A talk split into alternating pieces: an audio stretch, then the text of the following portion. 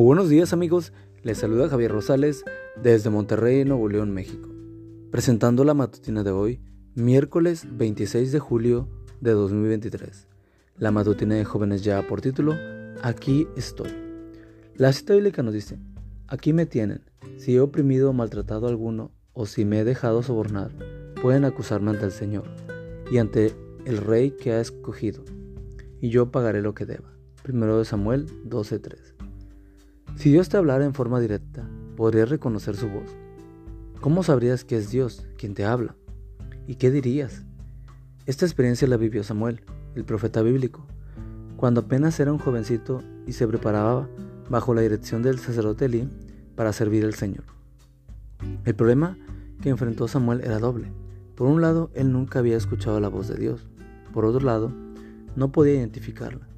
Por el otro, la escritura dice que en ella en aquella época era muy raro que el Señor se comunicara a alguien un mensaje, primero de Samuel 3.1.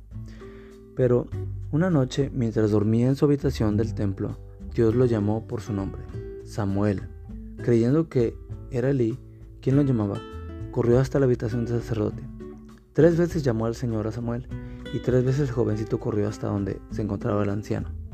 Entonces Elí entendió que Dios tenía un mensaje para el jovencito esa noche, cuando Dios estuvo listo para hablar, Samuel estuvo listo para escuchar. A partir de ese momento, comenzó una linda amistad que duraría por muchos años.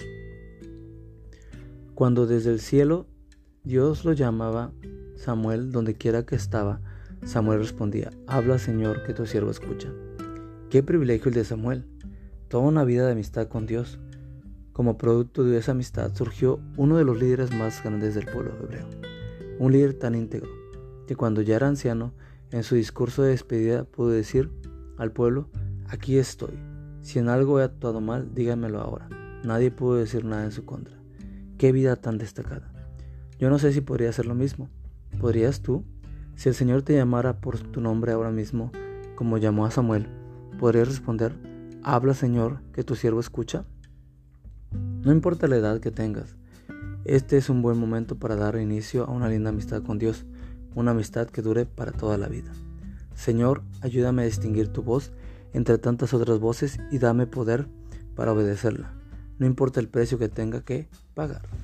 Amigo y amiga, recuerda que Cristo viene pronto y debemos de prepararnos y debemos ayudar a otros también para que se preparen, porque recuerda que el cielo no será el mismo si tú no estás allí. Nos escuchamos hasta mañana. Hasta pronto.